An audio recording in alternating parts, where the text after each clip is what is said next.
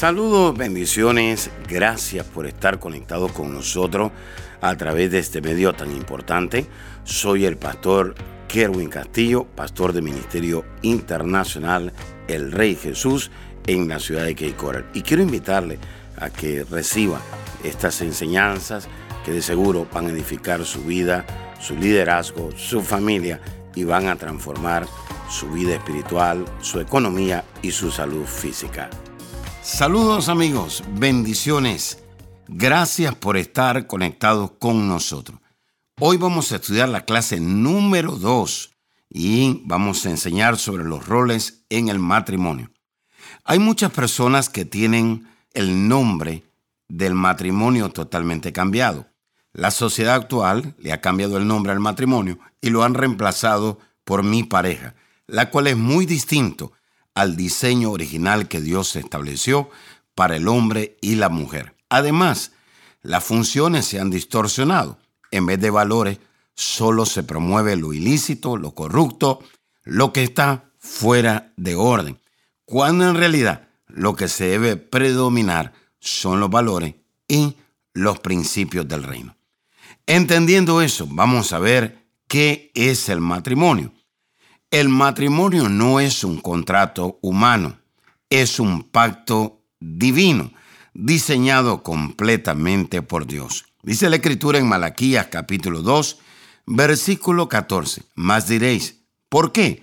Porque Jehová ha atestiguado entre ti y la mujer de tu juventud, con la cual has sido desleal, siendo ella tu compañera y la mujer de tu pacto. Es decir, cuando Dios diseña el matrimonio, Dios lo diseñó con la mentalidad de pacto. Es decir, el diseño de Dios incluye el pacto.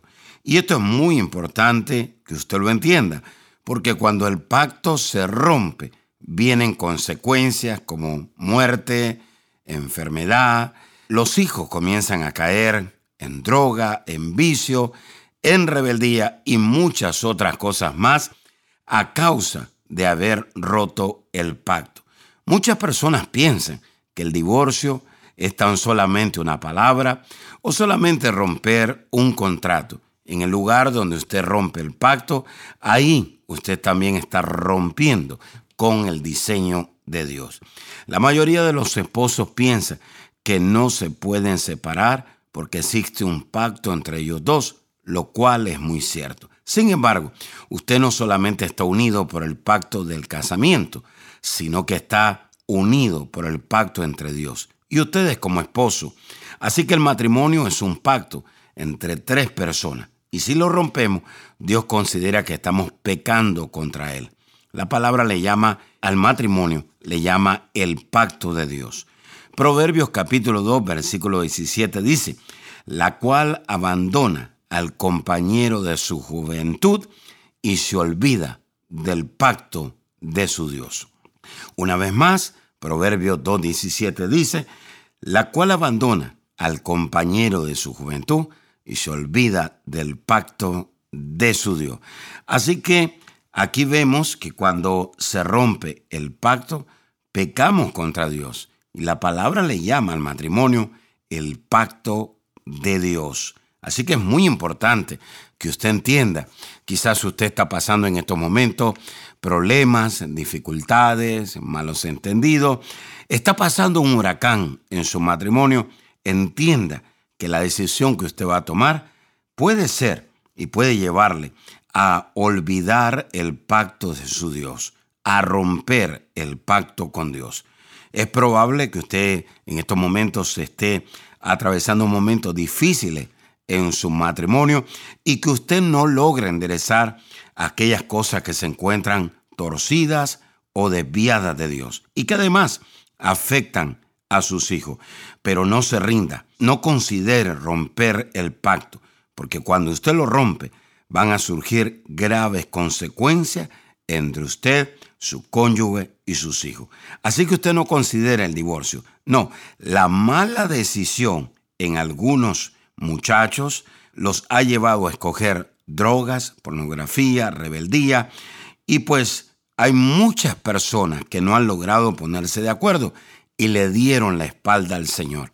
Cuando usted le da la espalda al Señor divorciándose, sus hijos van a sufrir las consecuencias. Y quiero que entienda, en esta casa no creemos en el divorcio, en esta casa creemos en el matrimonio y creemos que el matrimonio es el pacto de Dios. Así que es muy importante recalcar esto a todas las personas que nos escuchan.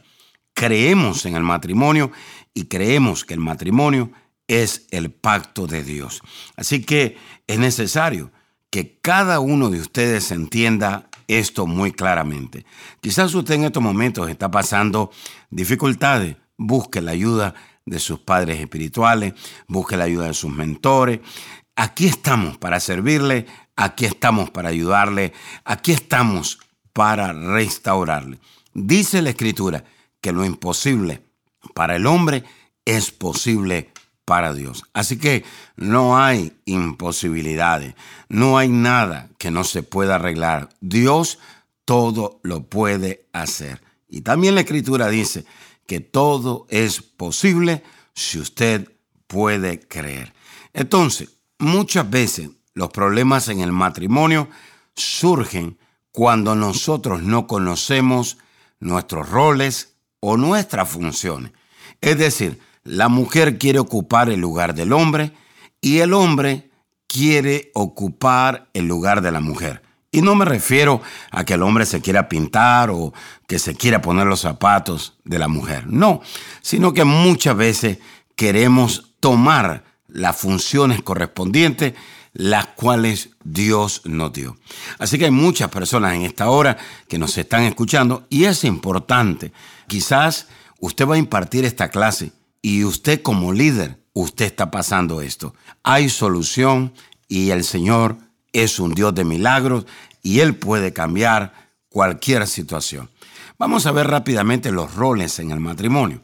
El primer rol en el matrimonio es que el hombre debe de amar a su mujer. El hombre debe amar a su mujer. Y la palabra amar es muy importante. En Efesios 5:25 dice, maridos, amad a vuestras mujeres, así como Cristo amó a la iglesia y se entregó a sí mismo por ella. Eso dice la escritura en Efesios 5:25. ¿Y qué fue lo que hizo Cristo? Cristo murió por la iglesia. Muy importante. Cristo murió en la iglesia. Ahora, la palabra amar significa agradar.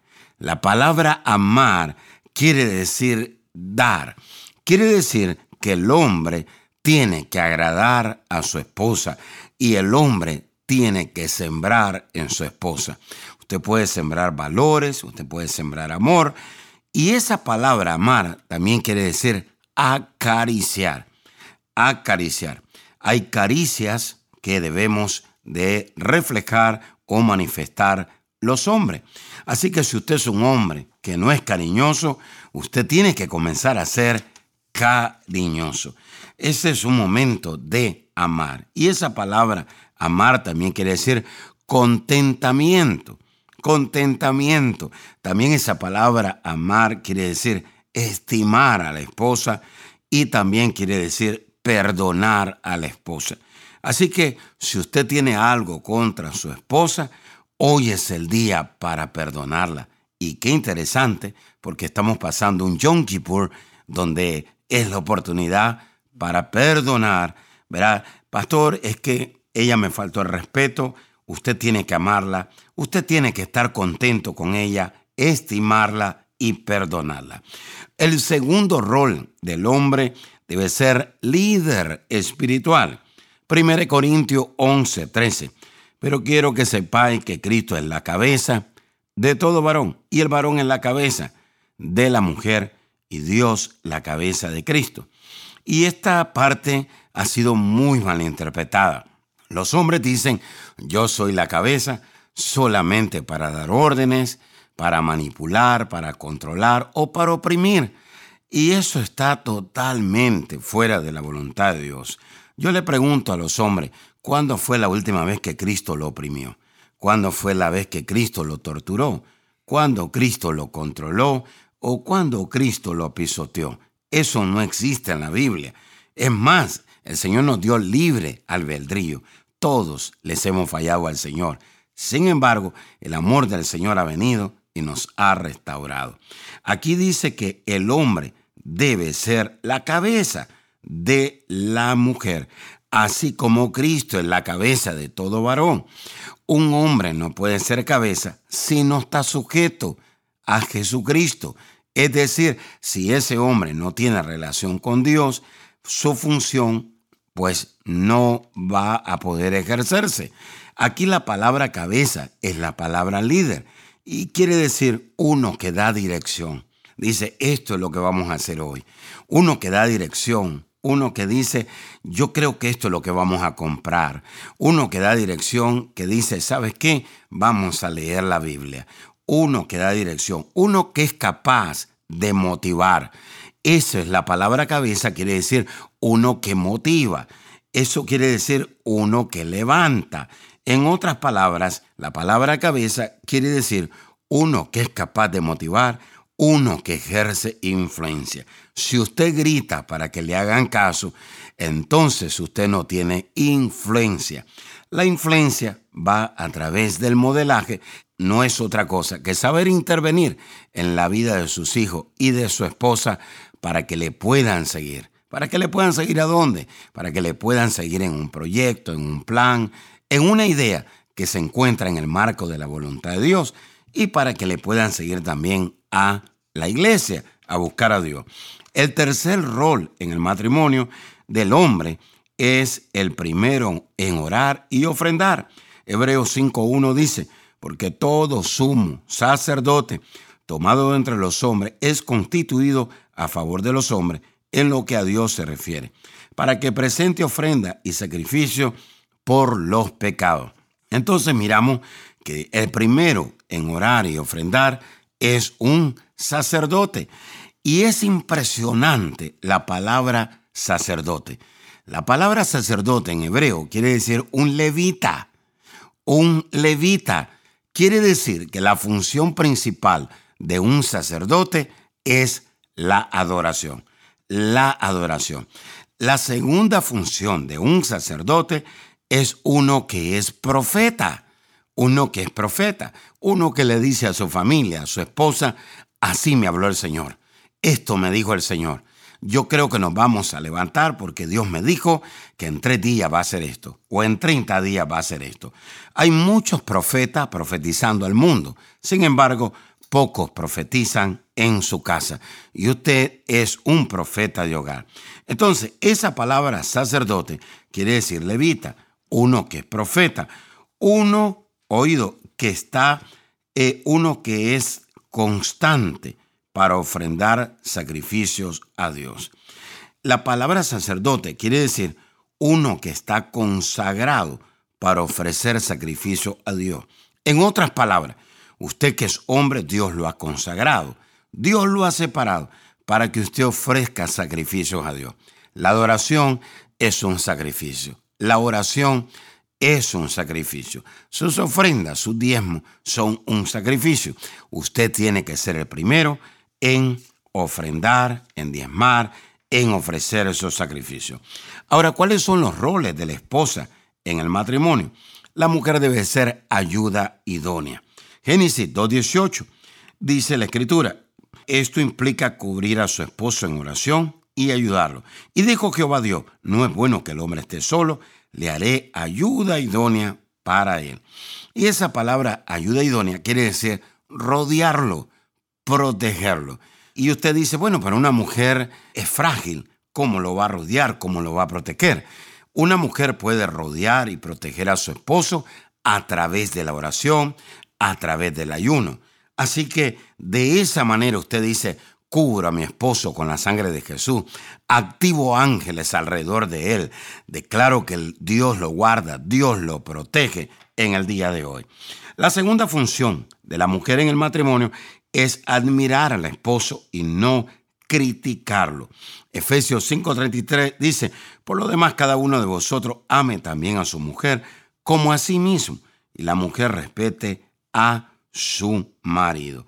Y esa palabra admirar quiere decir aprecio. Yo aprecio lo que mi esposo hace por nosotros.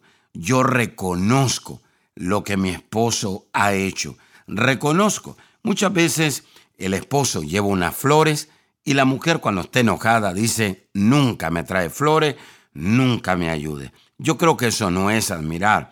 Admirar es reconocer que ese hombre hizo algo. Admirar es que ese hombre hizo algo por la familia, hizo algo por los hijos, hizo algo por la esposa. Y otra manera de admirar es una palabra muy importante que se llama aprobación. Cuando usted pide un préstamo en el banco y lo llaman y le dicen su préstamo está aprobado, usted se pone alegre porque le aprobaron el préstamo. De la misma manera, usted tiene que hablar bien de su esposo y cuando usted dice mi esposo es un buen esposo, mi esposo es un buen padre, eso le trae aprobación, le trae alegría, le trae admiración al esposo.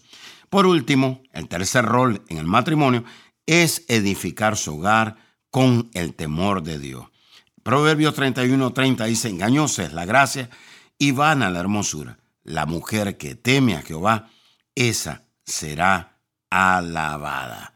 Entonces, la palabra edificar quiere decir dar buen ejemplo. Una mujer tiene que dar buen ejemplo en su casa. Siempre lo he dicho y siempre lo diré. Una mujer no debe tener amiguitas. No, la mujer tiene que dar buen ejemplo a su esposo, a sus hijos. La palabra edificar quiere decir levantar con sus palabras. Una mujer que edifica su hogar no anda hablando en mal de su esposo, con las amigas, con la fulana, con la sutana. No, esa mujer levanta a su familia, a su esposo, con sus palabras. Además, usted levanta en su hogar con palabras, palabras de vida, palabras de fe, palabras de salud, palabras de esperanza, palabras que digan, ¿sabes qué? Dios está con nosotros y Dios lo hará de nuevo. Así que muy importante los roles en el matrimonio. No razonen lo que Dios ha establecido sobre el matrimonio. En estos tiempos en que vivimos, la sociedad moderna no acepta el legítimo compromiso con el Señor que Él estableció sobre un fundamento llamado pacto. Un contrato tiene fecha de expiración. Un pacto se establece sobre un compromiso que no tiene límite. Su lealtad a su cónyuge es hasta la muerte. Así que es muy importante que usted entienda todos estos roles, todas estas funciones y una vez más que usted esté claro y que usted entienda que la palabra matrimonio se llama el pacto de Dios. Así que yo quiero llevarlo a tres cosas rápidamente. Ahí donde usted está, quiero primero que le pida perdón a Dios cuando usted ha considerado la palabra divorcio. Ahí mismo diga, Padre, en el nombre de Jesús, yo te pido perdón cuando he considerado la palabra divorcio. Perdóname, Señor, porque no he estado entendido en las consecuencias de romper este pacto con mis hijos, con mi cónyuge. Y, Señor, desconozco o desconocía que el matrimonio es el pacto de Dios. Te pido perdón, Señor, y te pido que me des una nueva oportunidad. Lo segundo que vamos a hacer es orar ahora para que los roles del matrimonio entren. Y ahí los hombres comiencen a decir ahora, yo debo de amar a mi mujer, yo debo de ser el líder espiritual en mi casa, debo ser el primero en orar, en ofrendar y en adorar. Y ahora las mujeres digan su rol y digan, Señor, yo soy ayuda idónea. Yo voy a admirar a mi esposo y no lo voy a criticar. Yo voy a edificar mi hogar con el temor de Dios. En el nombre de Jesús. Amén y amén. Y ahora la tercera parte. Todos levantamos las manos y le decimos, Señor, mejora mi matrimonio, mejora mi familia. Señor, trae restauración. Ahí donde hay heridas, ahora mismo, en el nombre de Jesús, pedimos perdón, soltamos toda falta de perdón, toda herida, toda ofensa y ahora mismo, Señor, te damos derecho legal para que traiga restauración sobre nuestro matrimonio. En el nombre poderoso de Jesús. Amén y amén. Así que líderes, esta es la clase número 2. Espero que la disfruten y espero que la impartan con poder. Escríbame si usted tiene mi número de teléfono y déjeme saber qué le pareció esta clase. Bendiciones y espero que vayan a otra dimensión en su matrimonio y en su familia. Será hasta la próxima. Les bendigo en el nombre de Jesús. Amén. Amiga y amigo que nos está sintonizando en esta hora, no es casualidad que usted se conecte con nosotros. Dios es un Dios de amor, es un Dios de misericordia y es un Dios que da una nueva oportunidad. Pero para que Dios nos dé una nueva oportunidad, necesitamos arrepentirnos. El arrepentimiento es lo que hace que Dios nos dé una nueva oportunidad. Quisiera usted en esta hora pedirle perdón a Dios por sus pecados. La palabra pecado quiere decir saber hacer el bien y no hacerlo. Todos hemos pecado, dice la Escritura, y por lo tanto estamos destituidos de la gloria de Dios. Pero también la Escritura dice que por gracia somos salvos. Y esto no es dado por el hombre, sino que dado por Dios. Jesús murió en la cruz del Calvario. Y en la cruz del Calvario Jesús derramó un poder llamado gracia para darnos esa oportunidad de volver a acercarnos a Dios.